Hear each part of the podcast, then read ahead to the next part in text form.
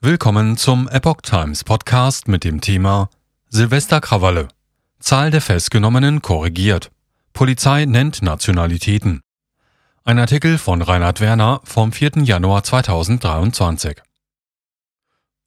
Die Polizei in Berlin hat neue Daten zu den Silvesterkrawallen veröffentlicht.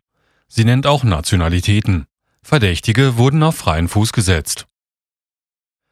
Wenige Tage nach den Silvesterkrawallen in mehreren deutschen Städten wird das volle Ausmaß der Personen- und Sachschäden offenbar. In Berlin, dem Schwerpunkt der Übergriffe, hat die Polizei nun Angaben über den Hintergrund der Tatverdächtigen gemacht. Gleichzeitig hat sie auch Korrekturen an der Zahl der Festgenommenen vorgenommen. Polizei spricht von 41 verletzten Beamten war in den ersten Tagen nach den Ausschreitungen noch die Rede von 103 Festgenommenen in Berlin, hatten die Behörden diese Zahl am Dienstag, den 3.1., bereits bei 159 angesetzt. Mittlerweile hat man sie unter Bereinigung von Doppelzählungen auf 145 korrigiert. Alle Verdächtigen seien inzwischen wieder auf freiem Fuß. Wie die Berliner Zeitung berichtet, hat die Polizei in der Hauptstadt insgesamt 355 Verfahren wegen des Verdachts auf Straftaten oder Ordnungswidrigkeiten in der Silvesternacht eingeleitet.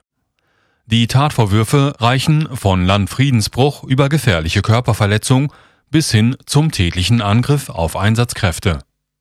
Insgesamt beklagt die Polizei 41 im Einsatz verletzte Beamte während der Silvesternacht.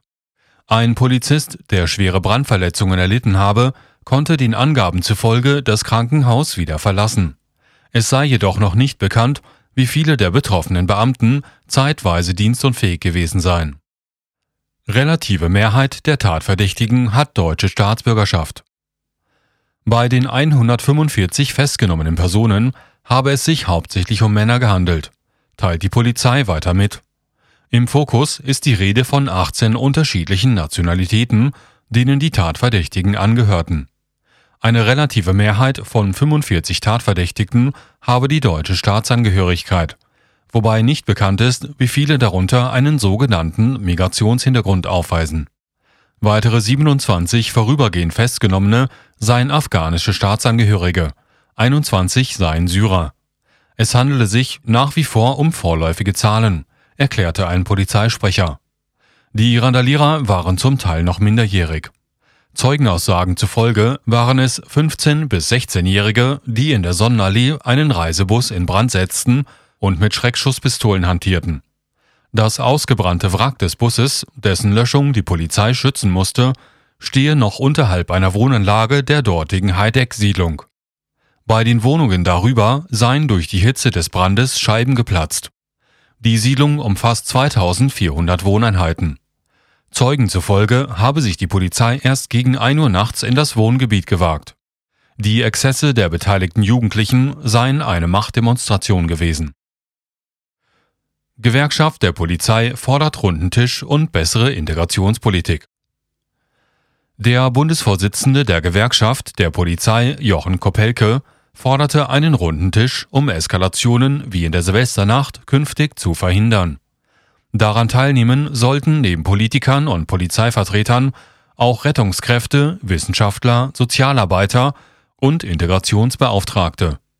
Koppelke betont, wir brauchen diese Debatte sofort und wir brauchen Ergebnisse, klare Konzepte und einen Plan, wer was umzusetzen hat. Verantwortlich für die Vorfälle seien gruppendynamische Prozesse, Alkoholmissbrauch, Sozialisationsdefizite und die Verfügbarkeit pyrotechnischer Gegenstände. Koppelke warnte jedoch auch vor einer Stigmatisierung bestimmter Bevölkerungsgruppen. Es sei nicht akzeptabel, Menschen pauschal abzustempeln und als verloren zu erklären. Die Polizei könne die Menschen in den betroffenen Stadtteilen beraten, wenn es um Strategien vor Ort gegen die Gewaltbereitschaft gehe. Lösen müssten die Betroffenen die Probleme jedoch selbst. Gefordert sei auch die Bundesregierung, äußert Kopelke. Die Bundesregierung muss ihrem Koalitionsvertrag gerecht werden und Integrationspolitik auf Bundesebene neu angehen, sagte der Bundesvorsitzende der Gewerkschaft der Polizei.